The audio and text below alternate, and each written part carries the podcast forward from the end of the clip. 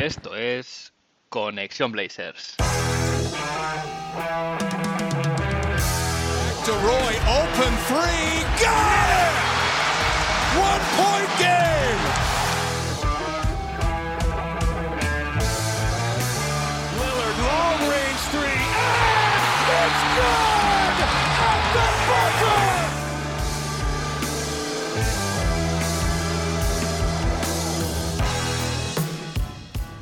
Bienvenidos al episodio 25 de Conexión Blazers. Soy Héctor Álvarez y para empezar la semana bien toca mirar Oregón para traerte una dosis de todo lo que necesitas saber del equipo.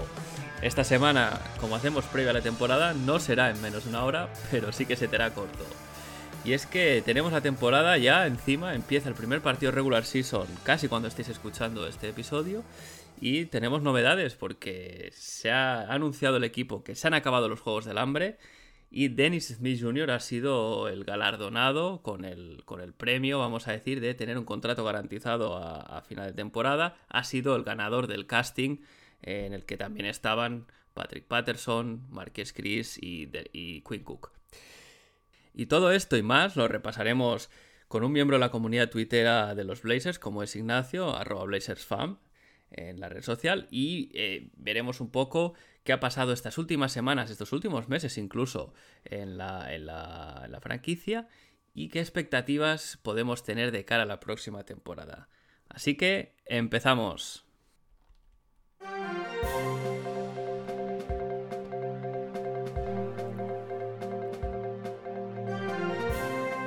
Acabó la pretemporada y el balance ha sido de 0 victorias y 4 derrotas para los Portland Trail Blazers. Eh, ya veníamos diciendo que había tres partidos muy condensados hacia el final de la preseason y al haber tenido el primer partido contra los Golden State Warriors y el último también ha permitido ver un poquito de evolución del equipo, Eh, pero sí que es verdad que ya, lo, ya se ha dicho en este podcast, eh, es una cosa que se sabe, no es la pretemporada, no es la mejor no es la mejor muestra para sacar conclusiones de lo que, de lo que puede hacer el equipo, pero sí que es verdad que se han visto cosas buenas y, cosas malas, ¿no? Las repasaremos eh, con Ignacio más tarde. Eh, sí que hay que decir, no saquemos conclusiones precipitadas. Al final, el año pasado, por ejemplo, tanto Milwaukee como Phoenix perdieron sus partidos de pretemporada. Milwaukee fue acabó con un récord de 0-4 y Phoenix de 0-3, así que y llegaron a la final, ¿no? Entonces, eh, no, no es que esto, evidentemente no es un caso extrapolable, pero sí que nos di- indica que al final la pretemporada son experimentos, en este caso es entrenador nuevo, con lo cual eh, no, no vamos a llevarnos a las manos a la cabeza ni pulsar el botón del pánico todavía. Y es que la, la mejor noticia de, de esta pretemporada ha sido ver el rendimiento de Dennis Smith Jr., que en este casting que tenían los Blazers en Training Camp, estos Juegos del Hambre, ¿no? Eh, ha demostrado tener un sitio en la liga. Eh, ya es una cosa que los insiders de Portland comentaban que en los entrenamientos y en el training camp eh, Dennis Smith Jr. iba un paso por delante del resto de competidores, pero en la pista se ha visto un salto, una diferencia demasiado grande entre él y el resto como para no firmarle a él el contrato. Eh, desde aquí simplemente desear suerte a los otros tres jugadores como son Marqués Chris, Patrick Patterson y Quinn Cook y esperemos que puedan encontrar su sitio en la liga, eh, ya sea eh, pues con, con otro contrato no garantizado o, incluso a lo mejor alguno de ellos puede probar suerte en Europa. Y más allá de eso, la historia más, más importante o más relevante que ha salido esta semana la publicaba Jason Quick eh, de The Athletic y es que no hay acuerdo de, de hacer la renovación efectiva ahora mismo, la extensión para Anthony Simons. Y es que ambas partes quieren esperar. A diferencia del caso de Gary Trent Jr., donde sí que los Blazers habían ofrecido un- una extensión, una propuesta sobre la mesa a Gary Trent, que él rechazó. En el caso de Anthony Simons no ha habido propuesta porque, eh, por un lado, la franquicia quiere esperar a ver a Ant en un rol más importante antes de decidir si se le va a pagar y cuánto se le va a pagar. Y por el lado de Anthony Simons, él quiere subir su valor durante esa temporada porque cree que puede desarrollar mucho su juego y que puede mejorar mucho eh, bajo la tutela de Chansey Billups.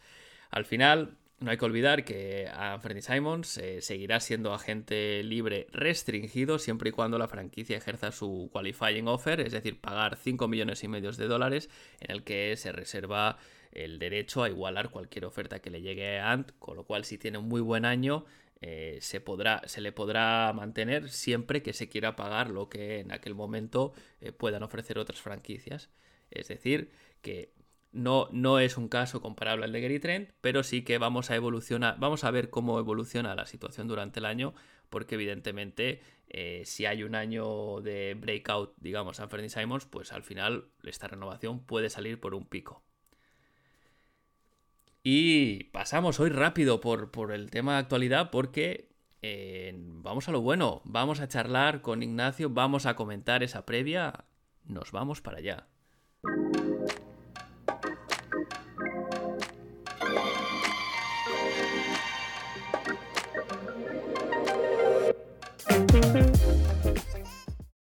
Toca esta semana hacer previa en la temporada. Los partidos de la NBA empiezan ya en esta semana en que estaréis escuchando el podcast y para ello repite en el programa Ignacio, más conocido como Blazers Fam en Twitter. ¿Qué tal, Ignacio? ¿Cómo estás? Sí, muchas gracias, Héctor. Y nada, contento, bien, todo bien y contento de estar aquí pues una vez más, ¿no? Ahí para hablar de, la actualidad del equipo. Con ganas ya de baloncesto, ¿no? De baloncesto de verdad, ¿no? Eso es, de, baloncesto de verdad. Hemos visto aquí un poco unas pachangas y ya con ganas de, volver. Sí, sí, sin duda. Sí, sí, a ver, eh, bueno, está claro, la, la pre-season luego hablaremos más en detalle, pero sí que mm. hemos visto cuatro partidos que, bueno, tampoco hay que tomarse demasiado, demasiado en serio. Así que si te parece, un poco empezamos a ver eh, ¿no? qué ha pasado en, en esta eh, como previa a esta temporada, al final, no sé, yo es la, la off-season más movidita que, recuerdo en, mucho tiempo y, todo empezó con una cosa que creo que pedíamos ya todos y es que Stotts, eh, después de nueve temporadas, saliese del equipo y bueno, digamos, para sustituirle trajimos a Chansey Billups, que bueno, es un poco una apuesta arriesgada, ¿no? Pero tú cómo lo ves? Sí, era poco la piedra en la que yo creo que, que teníamos que comenzar para, para intentar dar un paso más. Se había visto que con Stotts pues ya estábamos de alguna manera encallados ya en ser un equipo que apenas competía, que, que si bien en regular season lo podía hacer bien, luego en, en playoff no, no daba para más. Y, y, se decidió contar con, con Chauncey.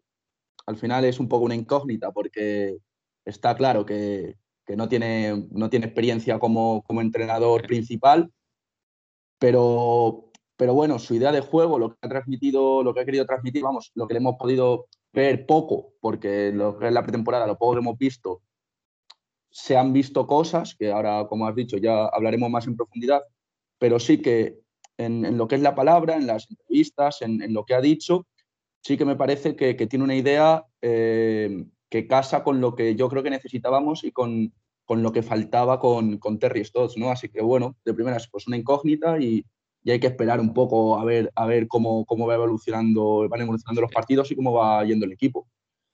Sí, a ver, por suerte Chance le han puesto un, un cuerpo técnico muy experimentado. La verdad es que creo que yo, personalmente no, no, veía nada claro que contrastasen a Billups, pero la verdad es que la han rodeado bien, así que vamos a, vamos a ver qué, pasa, ¿no? Como tú dices, eh, habrá, que, habrá que dar un poco de tiempo.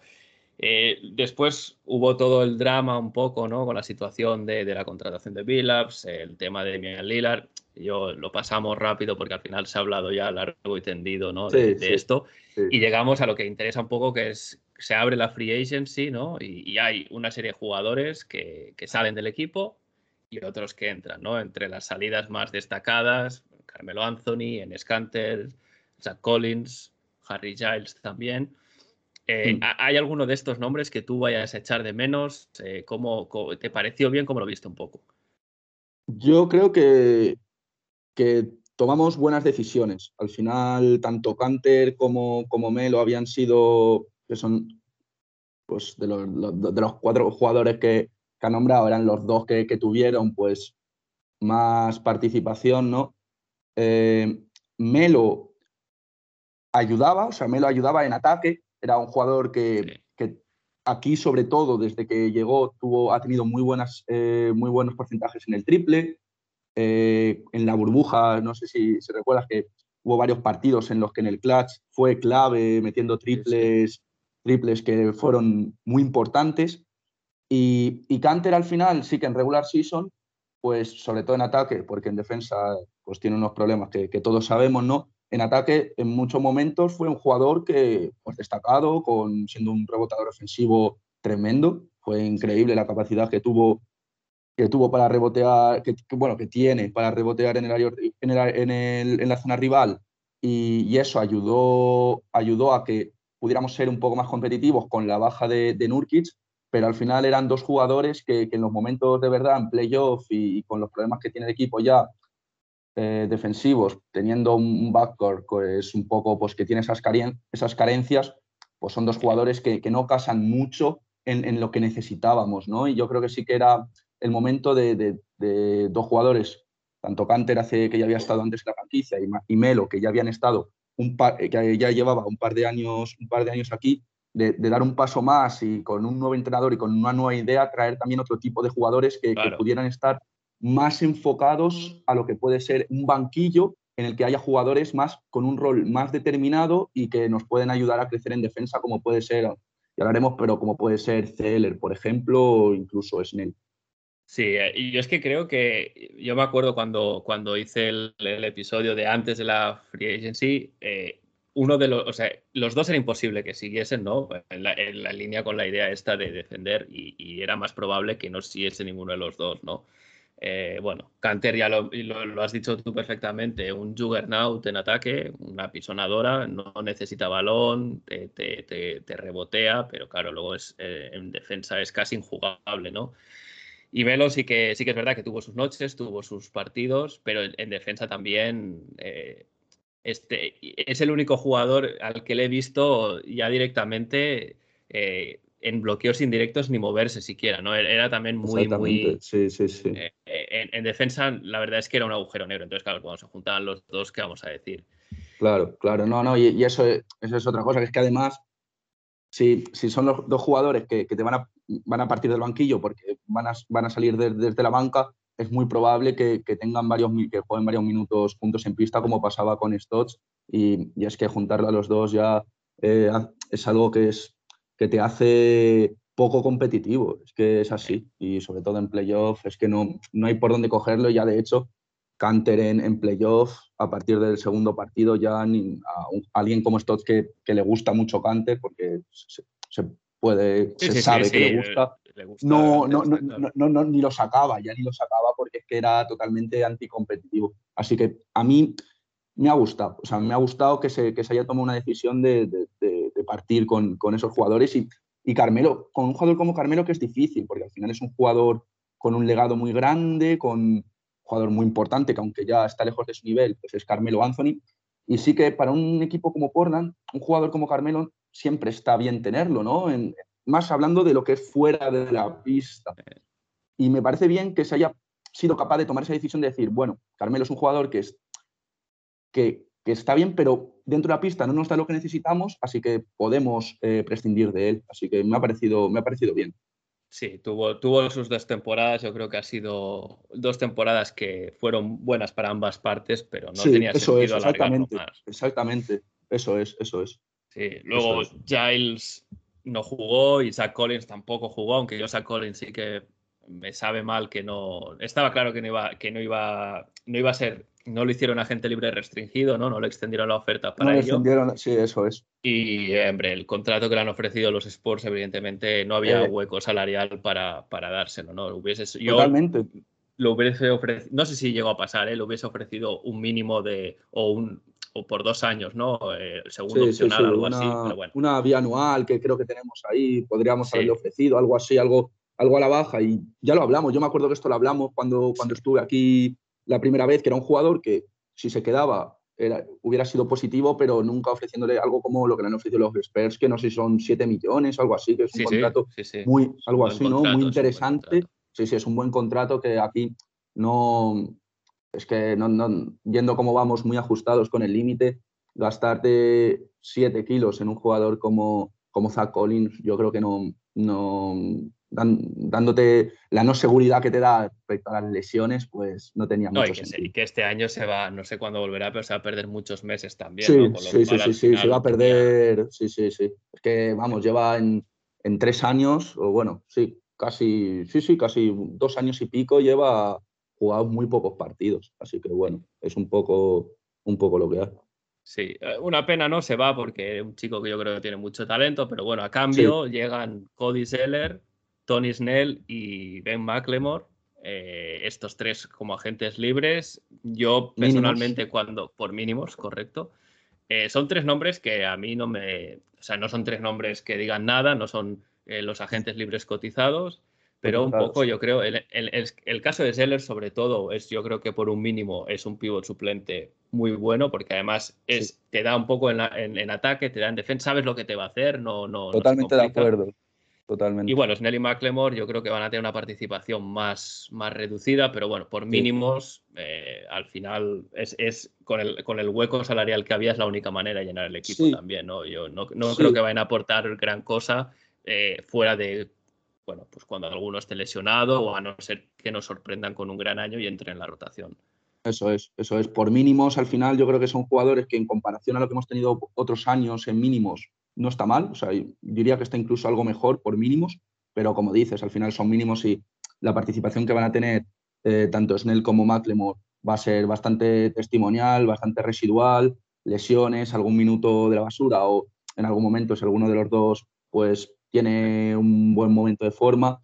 Y, en cambio, Zeller, que a mí de primeras, yo cuando vi Zeller dije, mm", pero viendo un poco, un poco sus números y, y, estadística avanzada y un poco de Zeller, sí que es un pivot bastante sólido y, y, estaba en, en, en Charlotte, ¿no? En Charlotte, correcto. Estaba en Charlotte y Charlotte era un equipo que, que cuando él estaba en pista sus números eran, eran mejores, los números generales del equipo. Era un jugador que, tenía, que, tenía un, impacto positivo ¿no? para, la franquicia y, es eso, un jugador que, que sabes lo que te da, que es un, guerrero, ¿no? Un tío que juega duro al baloncesto. E-, es, atlético, es, se lesiona mucho, pero es un tío atlético. es un tío atlético y que eso, que sabe lo que te da, que él sabe lo que te puede ofrecer y que no, no, puedes, no vas a esperar de él que te haga 20 puntos, pero sí que te haga 8 puntos, 8 rebotes, saliendo 20 minutos, ¿sabes? Dándole descanso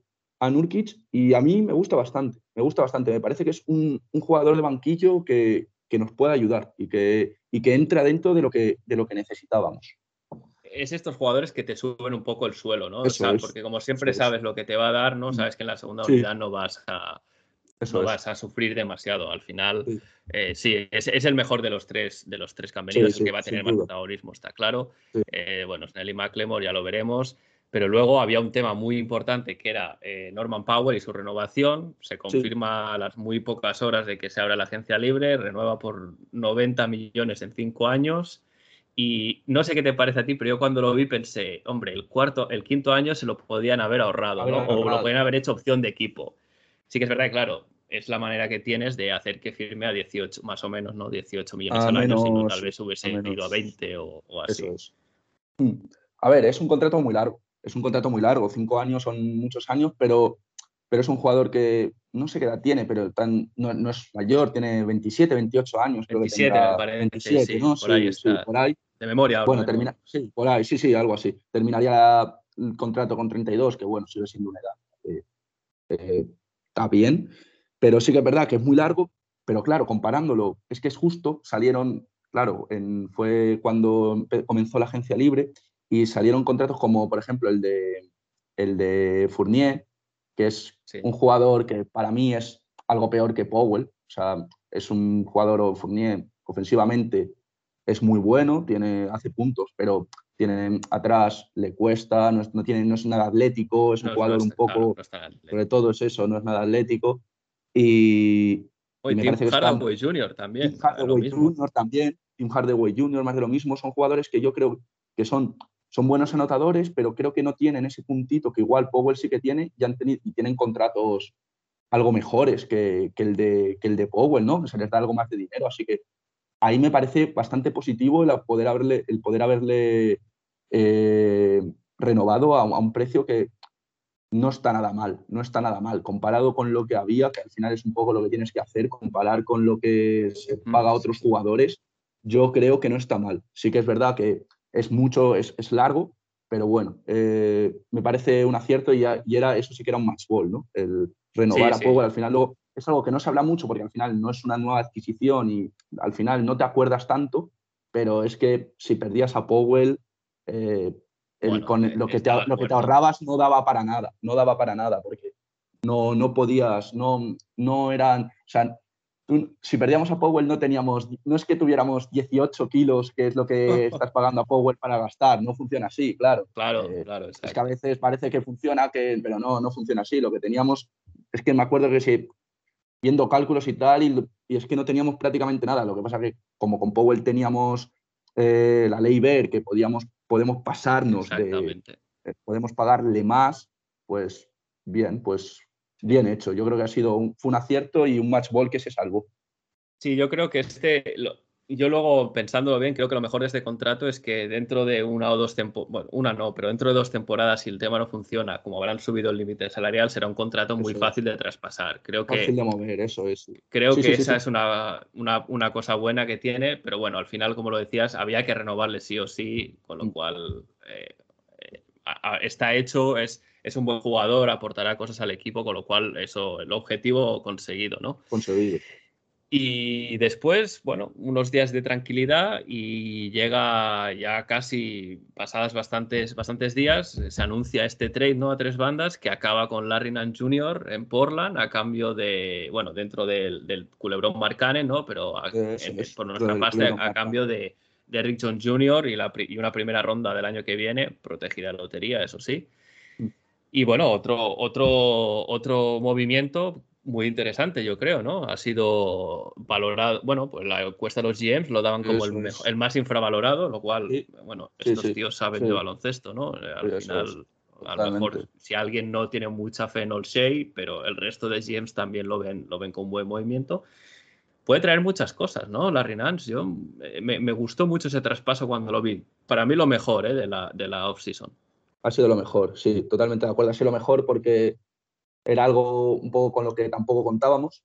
Sí que podía llegar un, momento, un movimiento en cualquier momento, pero no, no, se había hablado mucho de, Larry Nance. Siempre era un jugador que, que, en Cleveland tenía un ajuste ya muy complicado porque han traído a Mobley y, y, tenían a Jarrett Allen, tenían por dentro, tienen un, un equipo bastante compacto y al final eh, Larry Nance es un jugador que, que ya está pasando por un poco por el pico, está en el mejor momento de su carrera y que no es un jugador joven para desarrollar, sino que es un jugador que, tiene un impacto, de impacto inmediato de un equipo, de un contender, un jugador ideal para un contender y un movimiento similar un poco al de Robert Covington el año pasado, un jugador que, que no te va a hacer dar un, un, paso de gigante porque no es un jugador totalmente diferencial, tiene sus carencias, pero que es un jugador de rol idóneo y perfecto porque tiene unas cualidades que, se ajustan perfectamente a, este lo que. Eso es, porque te da eh, defensa y además te puede dar una, en la segunda unidad, que carecemos un poco de, creación, de playmaking, y Larry Nance es un jugador capaz, capaz de, aportar, aportar ahí. Yo, eh, viendo, viendo alguna entrevista que le han hecho, sobre todo el, el, Opening Day, cuando le, entrevistaron y tal, y, me parece que es un jugador que cómo habla y creo que va a caer de pie, bueno, ha caído de pie, de hecho, aquí en Portland y bueno, aquí en la franquicia y, va, a ser, va a ser un jugador que, aporte mucho y que desde la segunda unidad eh, nos, dé, nos dé un plus que, que, nos va a venir muy bien y que en playoff puede, puede, darnos, puede darnos mucho. Gran movimiento. Sí que, como dices, de los movimientos un poco under the radar, ha sido elegido por los GMs como el mejor, ¿no? De los, de los y yo estoy de acuerdo, es que es un jugador que, cualquier equipo, yo creo que un Dallas, un, un Utah, Denver, ese tipo de equipos hubieran, hubieran estado, o sea, es un jugador que aquí hubiera también valido ¿sabes? A cualquier equipo de, los, de la parte alta del oeste es un jugador, y del este también, obviamente, pero que es un jugador para equipos de playoff que, a cualquiera nunca sobra un tipo de jugador así. Y aquí. Se necesitan jugadores de rol. Eso es, eso es. Y, y de este perfil, ¿no? Que te permite jugar en el 4, en el 3, si quieres hacer una, una alineación muy grande, en el 5, si quieres ir con pequeños. Eh, y a mí lo que más, una de las cosas que también me gustó es que al final yo veía ¿no? esta rotación con Derrick Jones Jr., Tony Snell, Ben McLemore y decía, bueno, ¿cómo encajamos a la Nasir ahí? ¿no? En el momento que te sacas de encima a, Derrick Jones Jr., Derrick Jr. había que mover. Pues ya, ya le abres un poco el camino a, entrar en la rotación. Así que muy, muy buena incorporación, ¿no? Mm. Eso es. Sí, sí, sí. Vamos, si te parece, a la, pretemporada, ¿no? A ver qué, hemos podido ver de los, de los esquemas, que, porque al final Billups empezó su primera rueda de prensa cuando lo presentan, hace una rueda de prensa muy buena. Él, ¿no? todo el tema de Olshay y tal, y la botellita de agua, pues vamos a pasar, vamos a correr un tupido velo. Pero ah, él habla, ¿no? Ah, dice lo que, lo que necesita el equipo realmente, creo que, que empieza muy bien habla mucho de mover el balón, habla mucho de, competir en defensa, habla mucho de darle más importancia a Nurkic. Entonces, yo te hago una pregunta que a mí me viene rondando en la cabeza, ¿no? Eh, para mí suena muy bien todo lo que dice Chansey, creo que él está trabajando en ello, perfecto. Pero claro, ¿cómo, ¿cómo, e, es un poco difícil de encajar, ¿no? ¿Cómo le das más balón a Nurkic, le das más balón a Anthony Simons, que también se ha dicho, a Nasir Little, incluso a Powell, ¿no? Del que dijo eh, vamos a hacer algo más con él que ponerlo en la esquina. Claro, ahí el, tema del reparto de tiros va a ser, va a ser complicado, ¿no? Yo creo que va a ser. ¿No, crees que ese puede ser el gran reto de, de Chansey Billups en ataque? A ver, en ataque es un reto porque hacer que un equipo sea muy coral y que se mueva mucho teniendo a, dos jugadores como, como Lillard y McCollum siendo tus, tus estrellas, que son jugadores que siempre han estado más más enfocados y son muy buenos en el ISO, en el, juego.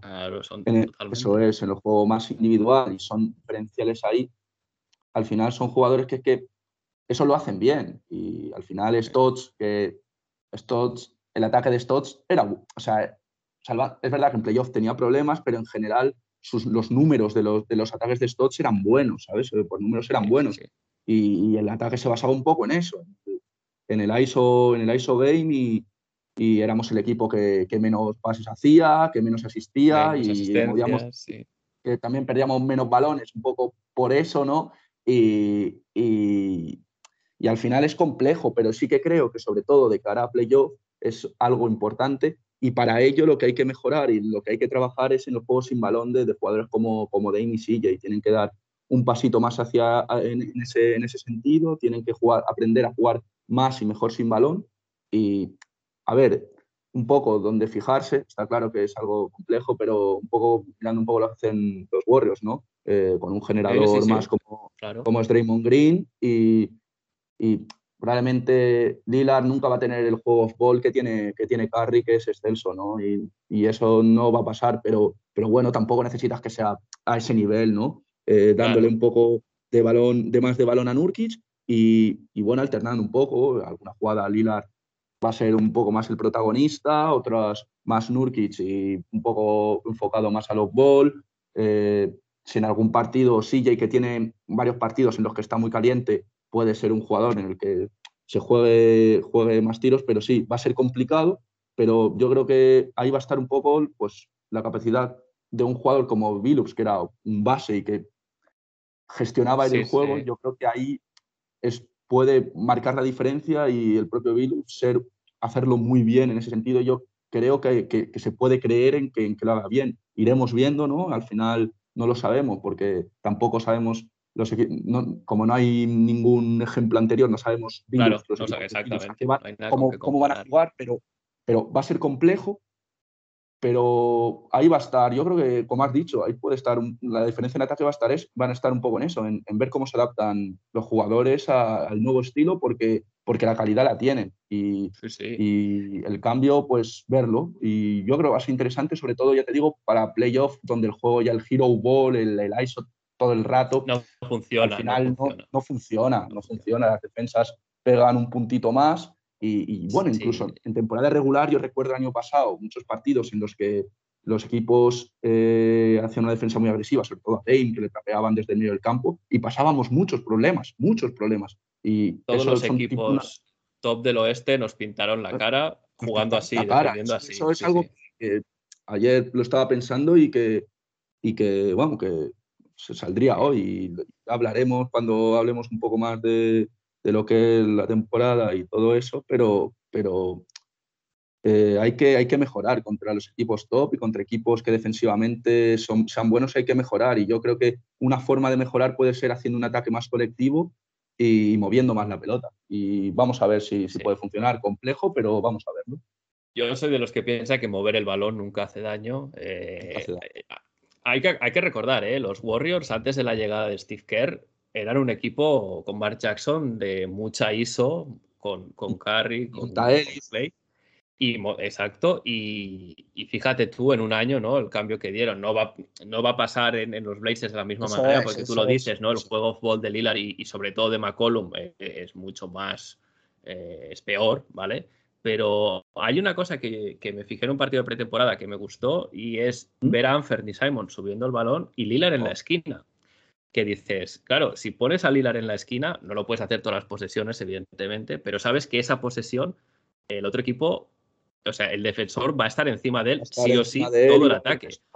Va a haber más espacio para el resto. Eh, exactamente. Entonces, aprovechar este tipo de variantes creo que, creo que no solo es inteligente, sino es que es algo que hay que hacer, ¿no? Es algo que hay que hacer. Eh, así que, así que ver, ver un poco, se ha visto, ¿no? En, el, más movimiento de balón en esta preseason, un poco de estas cosas que te puedes te puedes quedar, pero claro, al final cuando todo el mundo habla de qué esperar este año, ¿no? Todos los ojos van al mismo sitio, al otro lado de la pista, ¿no? ¿Qué pasará en defensa? Y, al final Chansey, bueno, eh, hemos, hemos podido ver ya, ¿no? Algunos cambios. Eh, no sé si era Lillard o McCollum, ahora no, no, no, recuerdo, creo que era McCollum, que hablaba de que tenían una cierta, una serie de normas, ¿no? En defensa a nivel de, de cómo cómo reaccionar a según lo que hiciese el, rival. Y, sí que lo que se ha podido ver es que, bueno, hay mucho trabajo por hacer, pero la defensa del pick and roll por lo menos es mucho más agresiva ahora que antes. Hay un cambio claro, sí, sí. Sí. Sí, sí, hay un cambio este claro. que jugábamos era, era, El drop, eso es, era un drop que, igual si tienes de pivot a Rudy Gobert te lo puedes permitir y defendiendo a, a Mike Conley, pero si tienes defendiendo al base a, al ir a McCollum y de pivot Nurkic es, no, no, no, te va a funcionar. Eh, y, y, Stotts continuamente estaba enfocado y... Muy conservador. muy, conservador, en eso. Eso es, es que es, así, muy conservador. Y si con malos defensores o con defensores que no son excelsos eres conservador, la defensa no te va a ir bien. Al final, si tienes defensores que no son tan buenos, tienes que intentar algo a través de la táctica para, para, para, para intentar eh, solventar esos problemas individuales y, no se intentaba nada, ¿no? Y, es un poco, sí que se ha visto claramente en pretemporada que, la defensa del pick and roll es totalmente diferente. Nurkic es muy agresivo, trabaja en parar eh, al, al, ball handler. Y, qué pasa? Claro, eso conlleva que luego las rotaciones tienen que funcionar bien, tienen que, que ser rápidas, tienen que ser al punto exacto, tienen que saber a dónde tienen que ir los jugadores y eso todavía falta trabajo. Sí que es verdad que, en el último partido contra Golden State Warriors todo funcionó bastante mejor. La primera parte. La primera parte, la primera parte, sí, eso es la primera parte sobre todo. Los Warriors que son un equipo que, que contra eso vas a tener problemas porque mueven muy bien la pelota, saben encontrar muy bien al tirador libre, no hacen el extra pass, tienen buenos pasadores. Eh, funcionó bastante bien y, bueno, pues está bien, ¿sabes? Por lo menos de, en los cuatro partidos, en uno funcionó de una manera bastante aceptable. Sí que es verdad que en, el resto, sobre todo, hubo muchos problemas, porque si bien sí que podíamos, sí que conseguíamos frenar al, poseedor de balón, eh, que es un primer paso, pero claro, luego en, cuanto hacían dos, tres pases, ah, encontraban la, defensa se cae, se cae como un encontraban, encontraban un, jugador abierto y eso es complejo y requiere mucho trabajo y más a un equipo que no, no estaba nada acostumbrado porque no ha defendido así y necesita mucho trabajo y por eso pues yo no creo que estos primeros partidos pues va a seguir habiendo desajustes, que poco a poco habrá que limar para que ya a partir de la segunda la mitad de la temporada ya seamos un equipo bastante sólido que, que, no, caiga, que no caiga en este tipo de errores y, y que, y que, y que mejoren este aspecto porque no podemos ser la, segunda defensa por la cola, que es una broma, es una broma. No, no, así no se puede competir. así no se puede competir. No puedes defender peor que equipos que tanquean, que no, no hay por dónde cogerlo, es algo totalmente anticompetitivo y, y yo creo que este estilo de defensa más agresivo no, nos va a venir bien si, si luego conseguimos, pues eso, rotar bien y hacer las cosas medianamente bien. Si bien probablemente nunca seamos un equipo top 10, tampoco creo que lo necesitemos siendo, teniendo el ataque que tenemos, que, que perfectamente puede estar top 5 de la liga. Sí, eh, lo, ha estado los últimos años, con lo cual. Eso es, ha estado. Eh, ser top 15, ser, yo que sé, el 13, el, el 14, incluso el 16, el 17.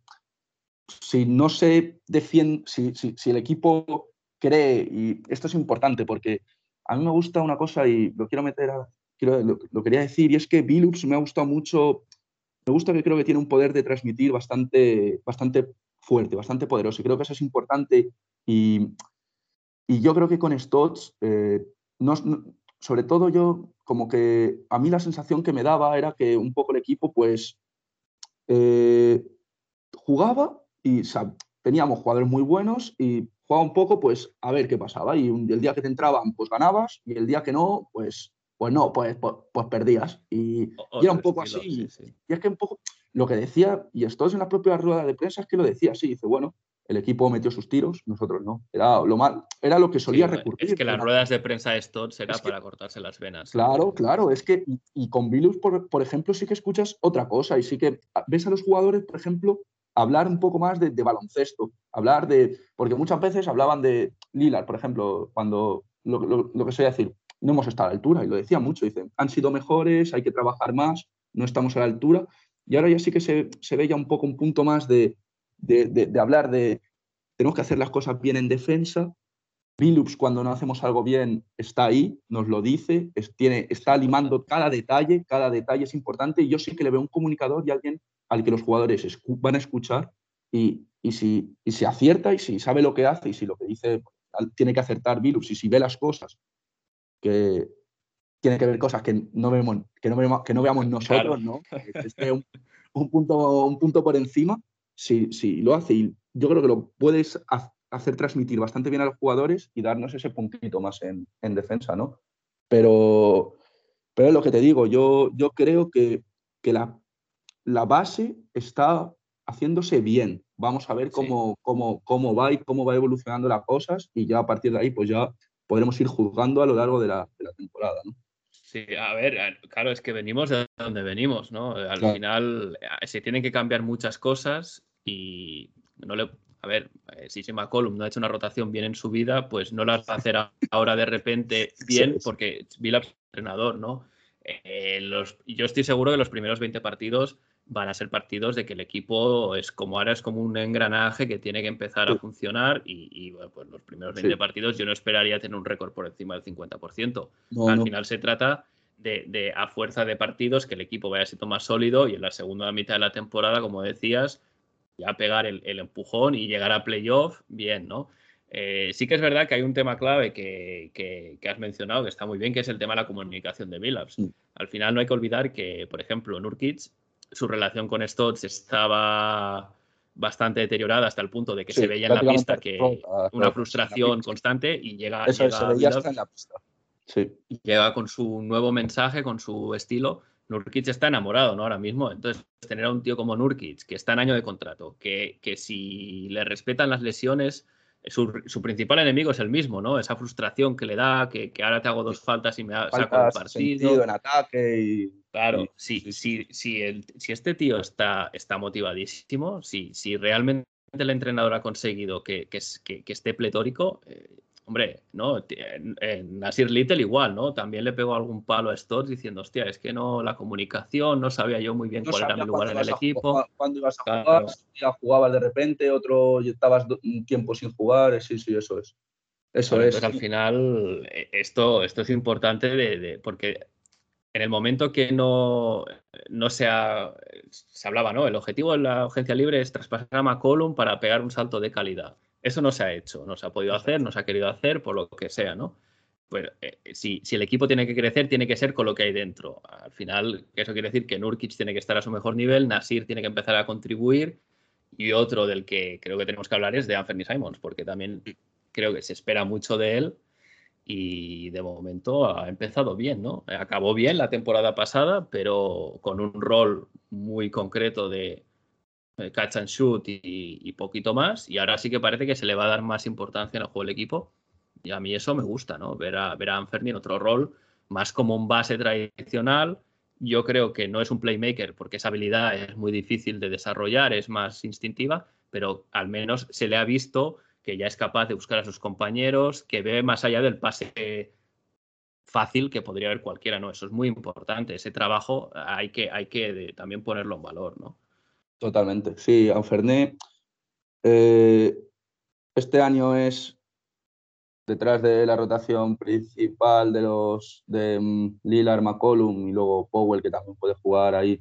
Es el jugador, probablemente yo creo que, que es el, bueno, no, no creo, va a ser el jugador principal en el exterior, ¿no? desde el banquillo, va a tener muchos minutos y, y, tiene que dar ya el salto definitivo. A mí me gustó que el año pasado a principio de temporada yo le vi flojete, pero fue poco a poco mejorando, sobre todo en defensa. Yo le vi un cambio importante. Dejó de ser un defensor muy malo porque era, era otro de los boquetes. Y al final de temporada yo creo que fue, fue bastante a mejor y, mejoró en ese aspecto y ya no tenía esos, esos problemas, pero sobre todo ahora tiene que dar ese paso más en lo que dices tú, un poco en el, en el playmaking, aunque nunca sea un playmaker, porque eso es algo más, más innato, ¿no? De alguna manera, por así decirlo. Es algo que está que no se puede desarrollar tanto, sí que se puede mejorar y, tiene un, y de la mano de Bilups es un, es que es perfecto, ¿no? Yo creo que no hay no puede es un jugador es un entrenador perfecto para, para que un jugador mejore mejore en ese aspecto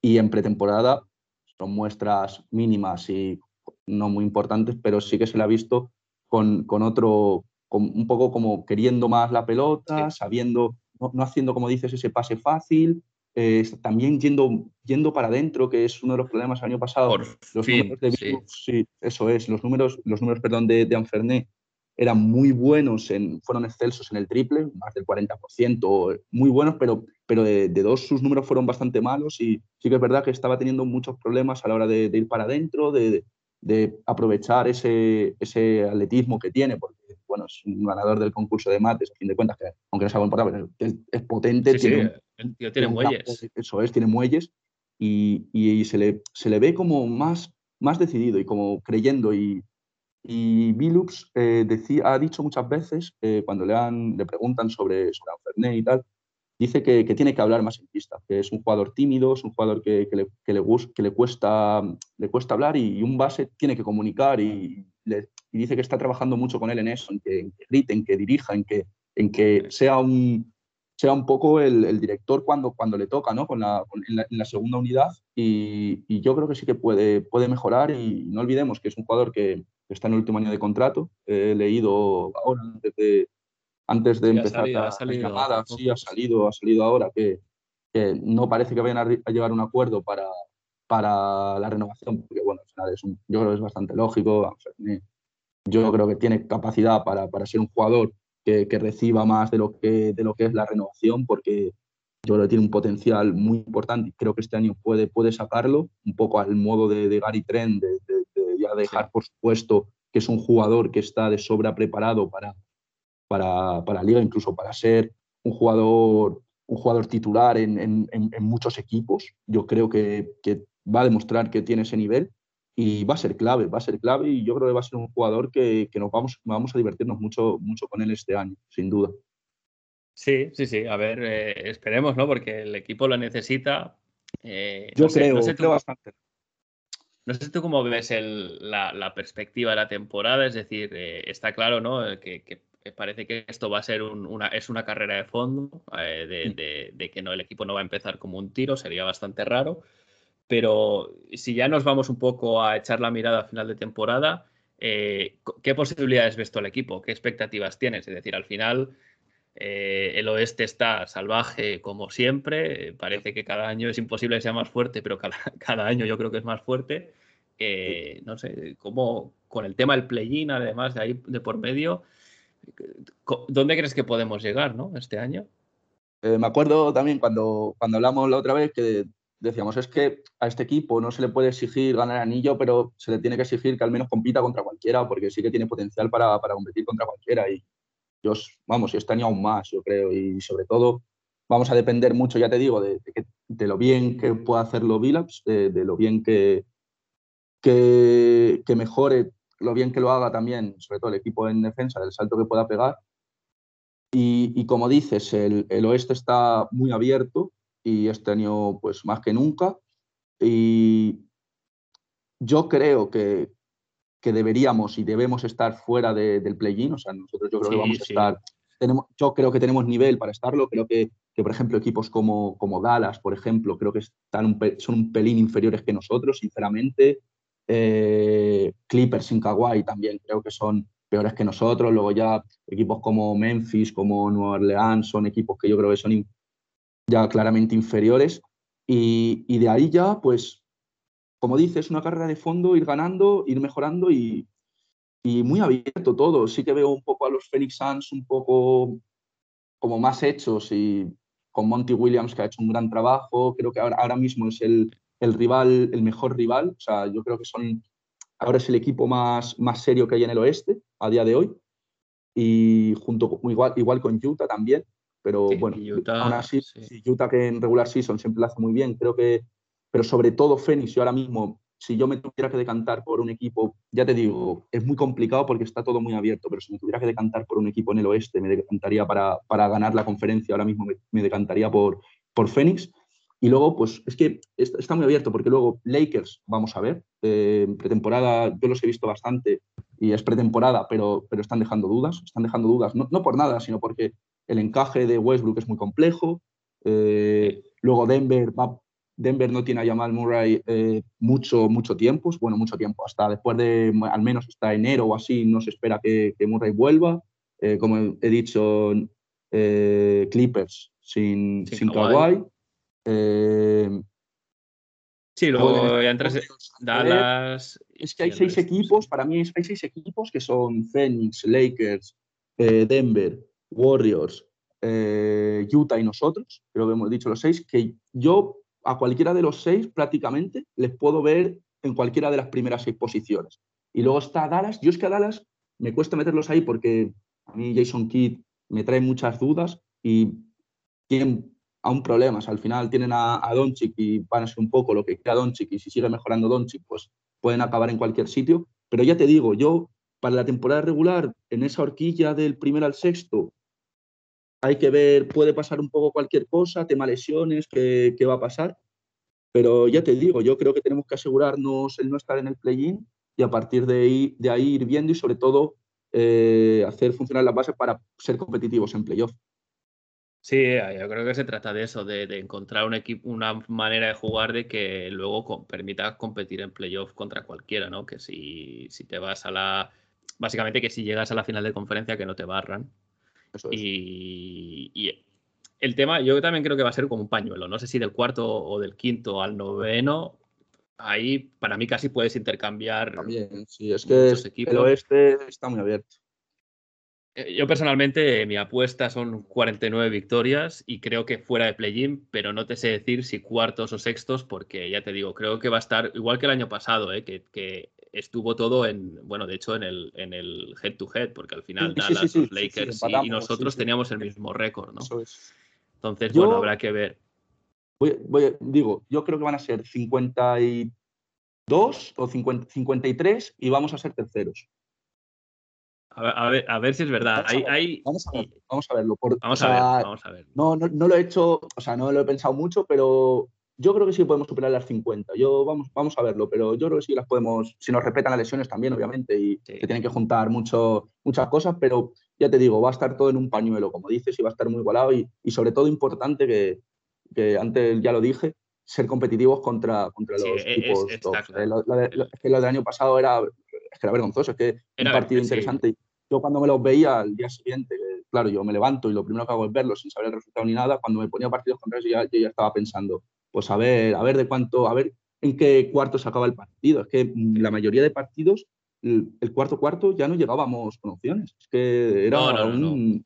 era terrible, era terrible. Yo partidos me acuerdo contra, sobre todo contra Clippers, contra, contra, contra Phoenix, muy contra, mal también, Utah, sí. es que no, no, Milwaukee, es que no, no podíamos, no, no éramos capaces de, defensivamente ellos ponían un nivel más, cerraban un poco al Lilar y no teníamos respuesta. Y, y, eso sí que espero que por lo menos ser competitivos. Tenemos el segundo partido, jugamos contra Fénix, ya el, el segundo partido es una piedra dura. Es verdad que Fénix el día anterior eh, viene de jugar eh, contra Lakers, así que sí juega back to back, primero Lakers, luego nosotros, que ahí nos puede dar alguna opción y va a ser un, un segundo partido ya duro y que, y que podemos ver un poco ya dónde vamos estando.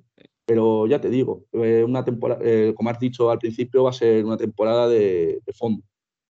Sí, yo creo que nuestro ejemplo debería ser Phoenix el año pasado, que al final es un equipo que las lesiones están ahí, te van a caer o no, es como lo, que los dioses del baloncesto quieran, ¿no?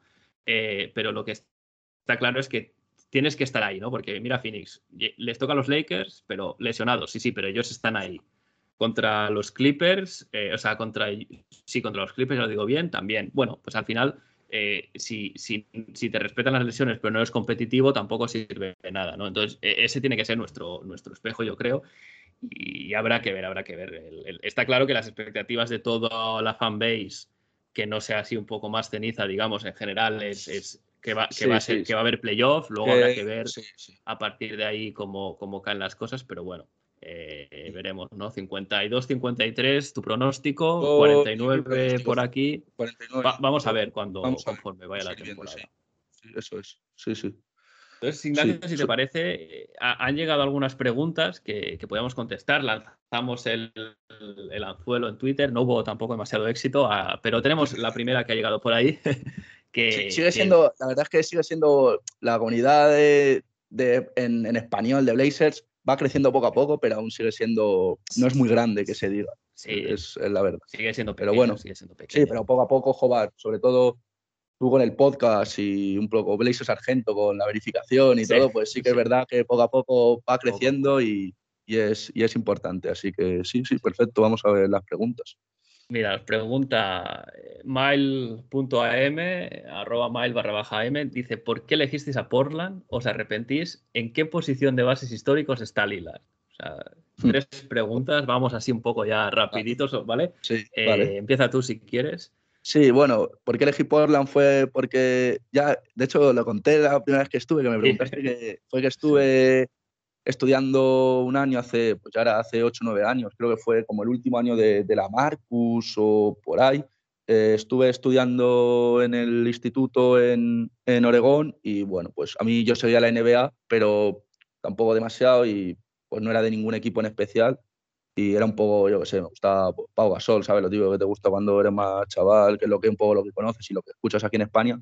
Pero bueno, fui a Oregón y, y me hice de los Blazers y, y eso. Y no, y si me arrepiento, no, no. Desde luego que no, la verdad que, que no. Todo, todo, lo contrario, a veces pienso, a ver, si hubiera sido de otro equipo, pero no, no, no, no, no. al final es lo que somos y, y sobre todo orgulloso de, de, ser de los Blazers por tener a un jugador como Lillard, ¿no? Al final eh, lo que simboliza Lillard y, y, el seguir ahí, ¿no? El, a pesar de que pueda ir a cualquier sitio, yo creo, poder ir donde quiera y ganar un anillo fácilmente. Yo creo que los, los fans de Blazers nos vemos un poco reflejados en, en Damián, ¿no? En un jugador fiel y que pase lo que pase, está ahí. Así que sí, sí, sí.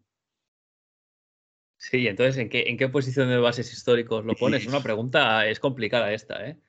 Es que es muy complicado. Yo, a ver, Magic Johnson está por delante, Harry está por delante,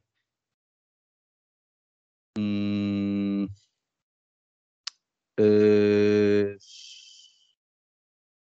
¿Quién más podemos meter hay, por ahí? Hay, mucha gente buena. Para mí Magic está el, años luz de todos, pero luego sí, sí, tienes a Isia Thomas, tienes a Oscar Robertson, para mí es otro Oscar Robertson, claro, Oscar, Robertson tiene que estar por encima también. Ahí, te van tres ya. Entonces, luego, que no sé, para mí los Kid, Paul, Nash es que son otro taller. Pues, claro. el orden, el que tú claro, el tema es esos son jugadores, por ejemplo, Nash tiene, tiene dos, dos MVPs, ¿no? Eh, claro, Chris Paul son muchos años y muy arriba. Claro, Lillard está, yo creo, un poco. Lillard no me extrañaría que acabe la carrera al nivel de estos, pero todavía me parece complicado decir que está Yo lo veo complicado. ¿eh? Si, no gana, si no gana, lo veo muy, muy complicado. Si no gana, pero no gana es complicado. Pero puede ganar. Por ejemplo, este año puede ganar el MVP, no es descabellado pensarlo. Sí, sí, podría pasar. O el, anillo, o el, anillo, el anillo este año, el siguiente, o yo, ojalá que no, pero no, o sea, si no lo gana aquí, por mí me da igual que lo gane, la verdad. Yo soy de los Blazers, no soy de Lillard. Yo si no lo gana aquí ya. No, no, pero a ver, si no lo. Si no, a mí, Lillard no, sinceramente. Si, me gustaría que alguna vez, aunque no sea aquí, si Lillard es capaz de. Sería una pena porque sería un, sería un fracaso, pero, pero si no es aquí, sí me gustaría que lo gane en algún sitio. Yo creo que sí que es posible que pueda llegar al nivel de estos, pero, pero sí, complicado, complicado. complicado. Luego, claro, Stockton no lo hemos mencionado, pero lo puedes poner ahí también. Ya, ya van ocho. Eh, Stephen Curry no se ha retirado todavía, así que puede variar donde lo pongas, pero estará por delante de Lila. Claro, yo creo eh, estará ahí, yo creo que borderline en el top 10. Yo creo, ¿eh? Sí, sí, Muy difícil que entre, pero a ver, claro, si ahora en las próximas cuatro temporadas gana dos anillos, pues ya tienes que meterlo en la conversación, está claro. Eh, es un poco difícil, ¿no? De decir sin carrera acabada. sí, es complicado. no, pero yo, vamos, yo sí que creo que, vamos, yo me, la juego a que va a acabar por delante de, pues, o al menos en el, al mismo nivel que los Nas, eh, ¿sabes? Nas, Chris Paul, eh, John Stockton. yo creo que puede acabar a ese nivel, o sea, puede estar ahí. Yo creo que cuando acabe la... No, no, no, no está mal, no está mal. Yo creo que puede acabar ahí, porque yo creo que que terminara ganando un anillo. Yo creo que sí que lo, acabará Así que... A ver, a ver, ojalá que te oigan los dioses del baloncesto. Eh, es, que, es, que, es que imagínate, si, es que si es capaz de ganar un anillo en Portland, eh, es que eso le, haría crecer mucho en un top. Sí, ¿eh? sí, sí. Claro, Porque está claro, al la, final. La, narrativa ahí es tremenda, la narrativa ahí es tremenda. La narrativa ahí es, es increíble, así que bueno. A ver, ojalá, ojalá. A ver, eh, entonces, bueno, yo por mi parte elegí a Portland, no sé muy bien por qué, pero simplemente yo tenía un videojuego de la Nintendo 64 hace ya muchos años y estaban Sabonis y Studamai y no sé por qué me gustaba el dúo y, por eso me hice de Portland, pero bueno, un poco era un niño, ¿no? Luego cuando empecé, eh, seguía la NBA así, pues me gustaba que ganase los Blazers, aunque debo decir que en aquel momento como Jason Kidd era mi jugador favorito, también le echaba un ojo a los Nets. Eh, pero sí que es verdad que de cuando empecé a ver ya más, eh, fue más fácil ver partidos, porque claro, hace muchos años era más difícil. Yo igual, el, fenómeno, el fenómeno Brandon Roy a mí me reenganchó, ¿no? A mí me gustaban ya los Blazers, pero fue el que me reenganchó a ver la, la NBA mucho más de, seguido.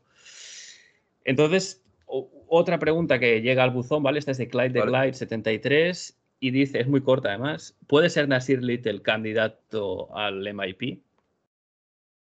Eh, yo y yo he dicho, y a mí me parece que, un poco la clave, lo he escrito en Twitter varias veces, que la clave yo creo un poco de esta temporada también, aparte de, lo que hemos dicho de Chauncey y tal, es si, si Nasir es capaz de dar ese salto, porque es un jugador que por características es muy diferente a lo que tenemos a Powell, que es el alero titular. Nasir tiene esas, estas características diferentes y que, como ha dicho Billups, es ese jugador que te puede dar 10, 15 minutos defendiendo a un, al jugador top exterior, a un, a un Lebron, a un Kawhi, a un Dan, incluso es que a jugadores top puede ser ese jugador que 10, 15 minutos ahí, si juega duro, si juega fuerte, si mejora en defensa, es un jugador idóneo para poder plantarles cara y ahí nos haría crecer bastante. Y en ataque, el año pasado, eh, en varios partidos que tuvo así que pudo disputar más minutos, que, debido sobre todo a las bajas tuvo más, más tiempo en el... demostró cosas interesantes, sobre todo recursos, me, tiró mucho mejor que en su temporada rookie. Buena, buena mecánica. Eh. Buena mecánica.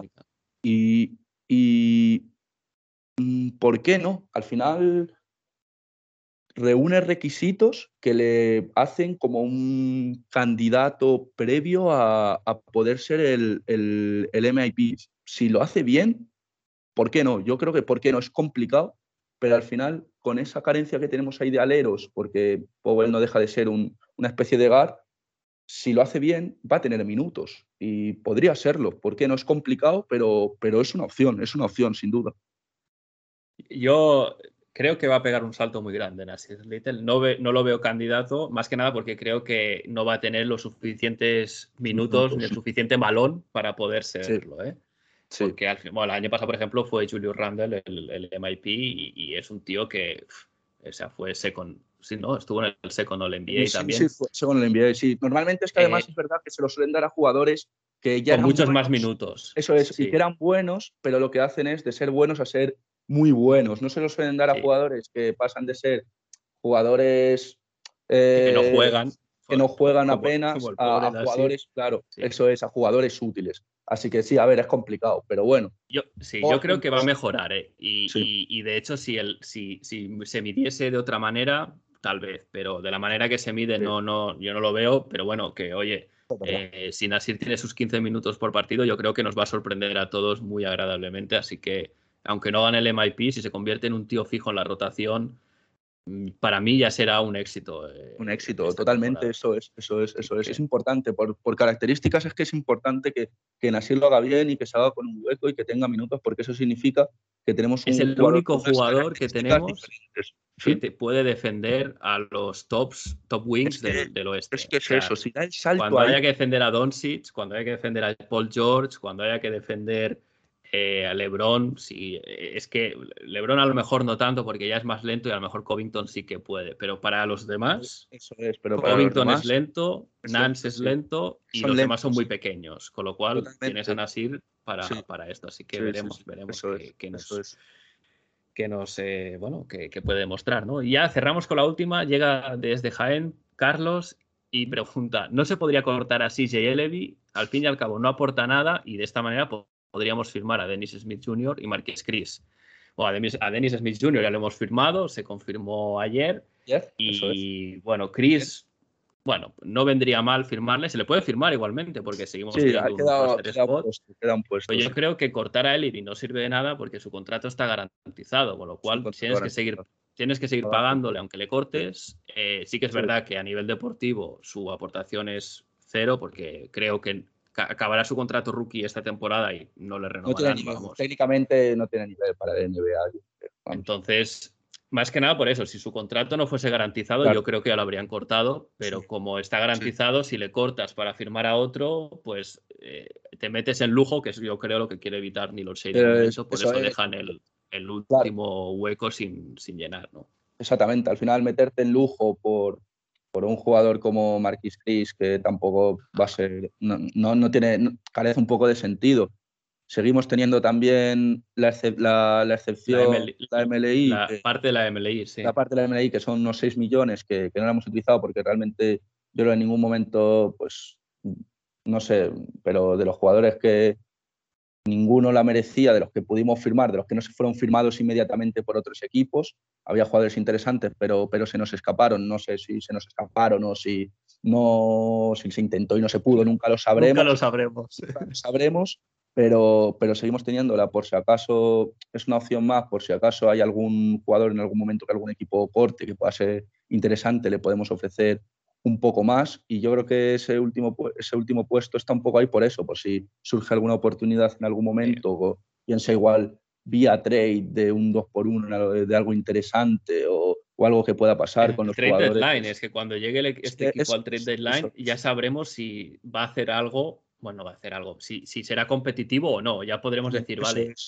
hay que mejorar un poquito más.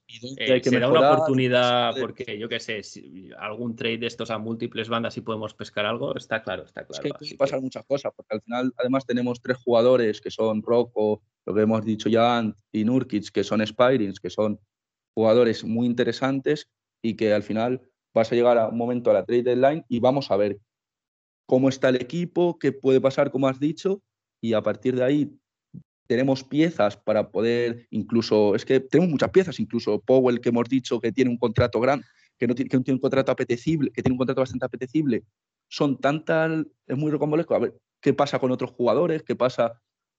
Es que la liga está muy abierta ahora mismo, por ejemplo, con lo de Irving, porque eso puede desencadenar muchas cosas, el, tema Ben son cosas que pueden eh, de alguna manera eh, suponer eh, algo aquí. Así que bueno, pues hay que, yo creo que está bien mantenernos ahí con 14 jugadores, un puesto abierto, más que nada porque no, no me parece que un jugador como Marquis Chris sea ese jugador no que tengas que yo, yo, yo, pensaba que iba a ser él el que firmasen, eh, lo tenía, además pensé, es un hombre grande que nos vendrá bien, pero la verdad es que no ha habido, no ha habido competición. ¿eh? no, no, no, Junior ha sido el mejor con diferencia. Ha estado, bien, ¿eh? ha estado muy bien y sí que yo creo que ha demostrado un poco que, que es un jugador en la pretemporada, pero que si tiene que en algún momento jugar un poco más, no va a ser un problema, ¿sabes? No vas a tener ahí un jugador en Detroit ya el año pasado tuvo buenos minutos, es un jugador bastante completo, que, que es capaz de, sobre todo en ataque, es capaz de, de, jugar con el, con el balón, pero mueve bien. El año pasado promedió en apenas 20 minutos cuatro asistencias, que está bastante bien, y, es un jugador que es capaz de mover, mover un poco el ataque. Y, bien, eso no, no, lo habíamos hablado, pero lo de Dennis Smith, positivo, que, en pretemporada ya haya podido, haya podido demostrar que es un jugador yo creo que bastante válido y, y bien, bien, bien, bien, bien en ese sentido. Espero que sea una de estas historias de redención o resurrección de Portland, como la de Rodney Hood, Seth Curry en su momento, ¿no? Jugadores que llegan casi desahuciados eso es.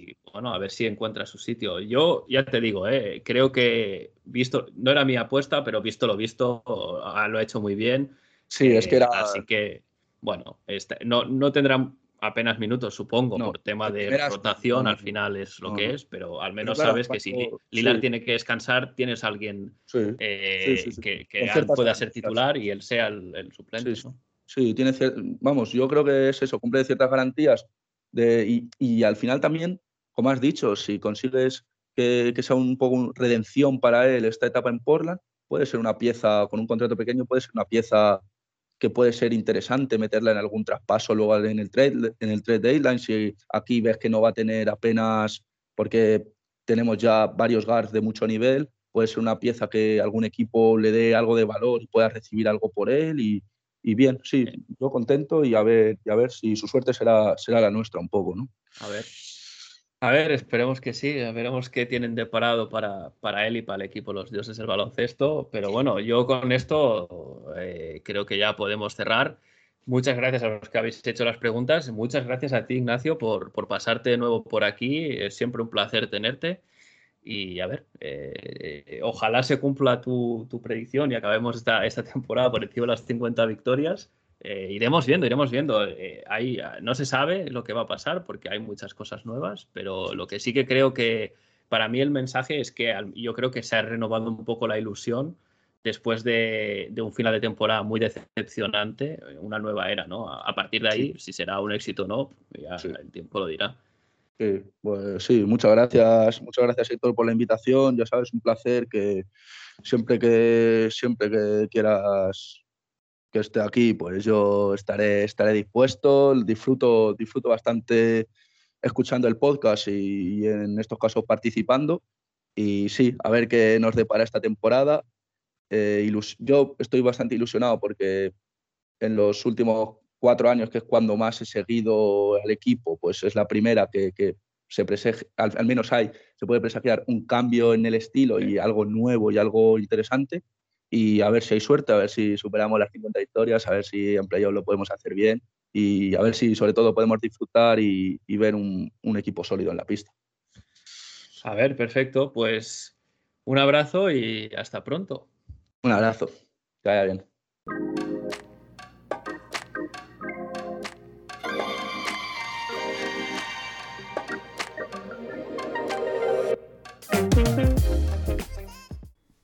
Y con esto damos carpetazo al episodio de hoy. Gracias de nuevo por escuchar Conexión Blazers una semana más. Recordad recomendar el podcast a vuestros amigos y a vuestras amigas. Y si queréis, si queréis hacer llegar alguna pregunta o algún comentario, como han hecho algunos de los oyentes para el episodio de hoy, pues podéis hacerlo a través de iBox, donde podréis dejar los comentarios, podéis enviar las preguntas a la dirección de correo conexionblazers.gmail.com o también lo podéis hacer a través de la cuenta de Twitter arroba conexionblazers, donde además de lanzar preguntas o, comentarios, lo que queráis también, os iré avisando de cada episodio que vaya subiendo y temas de actualidad de la franquicia para que podáis estar al día. Gracias de nuevo, seguimos conectados, hasta la semana que viene.